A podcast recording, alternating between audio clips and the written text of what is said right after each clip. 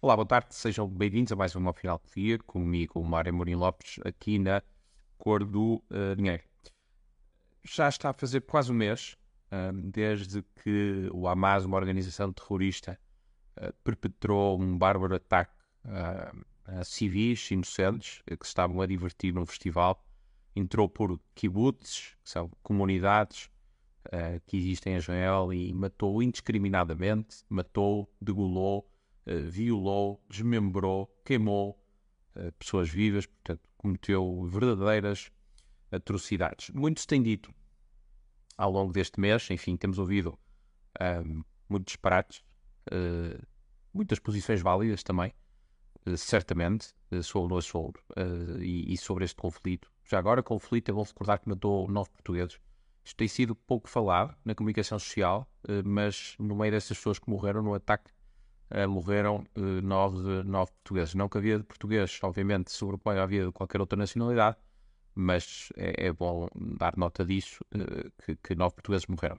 Enfim, voltando ao que estava a dizer, portanto, muito tem sido dito, e uma das coisas que tem sido feito é uma comparação que, que me parece um, ehm, correta, mas pelos motivos, por outros motivos, e já lá vou, sobre um, ehm, entre, aliás, o conflito da Rússia e da Ucrânia e agora o conflito entre Israel, entre Israel e o Hamas. Um, e digo deliberadamente já agora entre Israel e Hamas, porque eu não creio que isto seja um conflito com o povo palestiniano, é sim com o Hamas, uma organização terrorista. E, e o que tem sido dito é que, um, da mesma forma que a Rússia invadiu a Ucrânia, uh, também Israel agora está a invadir Gaza para tentar eliminar o Hamas, e portanto é feita esta comparação descabida entre Rússia e, e Israel.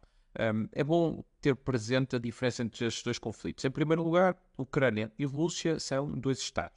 São dois Estados que fizeram parte de um mesmo império, o Império Russo, a União Soviética, que eh, entretanto se dissolveu, vai fazer, já fez mais de 30 anos, uh, que se dissolveu, e portanto havia aqui este desejo imperial uh, da Rússia de manter, pelos vistos, parte do seu território.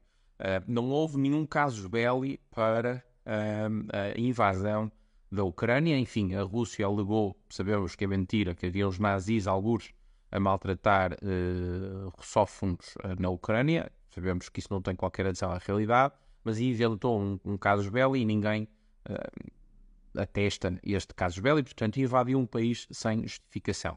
E o terceiro ponto é que não obstante estarem a ser cometidas também barbaridades neste conflito, sabemos disso, e estarem a morrer civis, a verdade é que o confronto é sobretudo entre dois exércitos. O exército ucraniano, que está a libertar, uh, está a lutar uh, pela sua soberania, e o exército russo. Ora, quando nós olhamos para o conflito uh, entre Israel e o Hamas, não é isto que vemos. Em primeiro lugar, o Hamas não é um Estado, é uma organização terrorista que tem como objetivo, eu convido a todos uh, os ouvintes a irem ler o manifesto do Hamas que está no site, no, no site na internet, o site do Hamas, é um site institucional uh, que tem lá claramente o manifesto do, do Hamas e o seu intuito que é varrer Israel do mar. Portanto, uh, o Hamas é uma organização terrorista. O Hamas atacou deliberadamente civis, portanto, não foi atacar as forças de defesa israelitas, foi atacar civis inocentes, alguns dos quais nem sequer são judeus ou israelitas,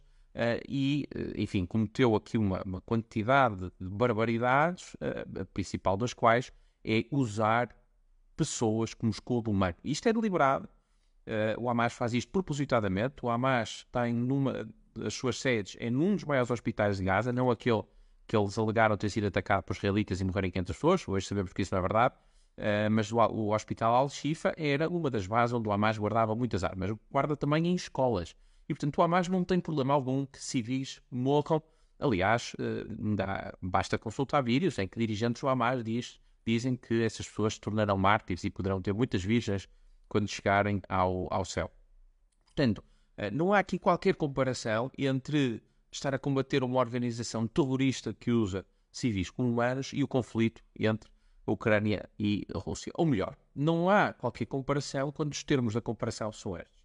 Mas quando os termos são outros, este é o meu ponto, eu acho que sim, até existe aqui um ponto de comparação.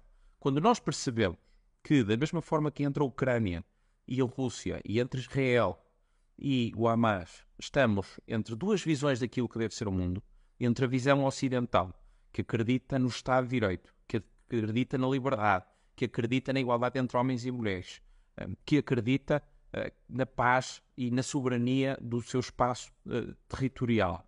E quando contrastamos isso uh, com países autocráticos, teocráticos, países nos quais a liberdade é, um, um, enfim, é, é, inexistente, em que são cometidas atrocidades, aí percebemos que de facto há aqui um, um combate uh, muito importante entre duas visões completamente distintas do mundo. E é absolutamente inacreditável ver a esquerda, não a esquerda moderada, esses já assumiram bem a sua posição, mas a extrema-esquerda, uh, alinhar com países teocráticos. É bom recordar que o Hamas é financiado pelo Irão, que é uma teocracia e que ainda recentemente morreu uma mulher uh, porque uh, foi agredida pela polícia moral porque estava, ousou tirar o, a burca, o hijab.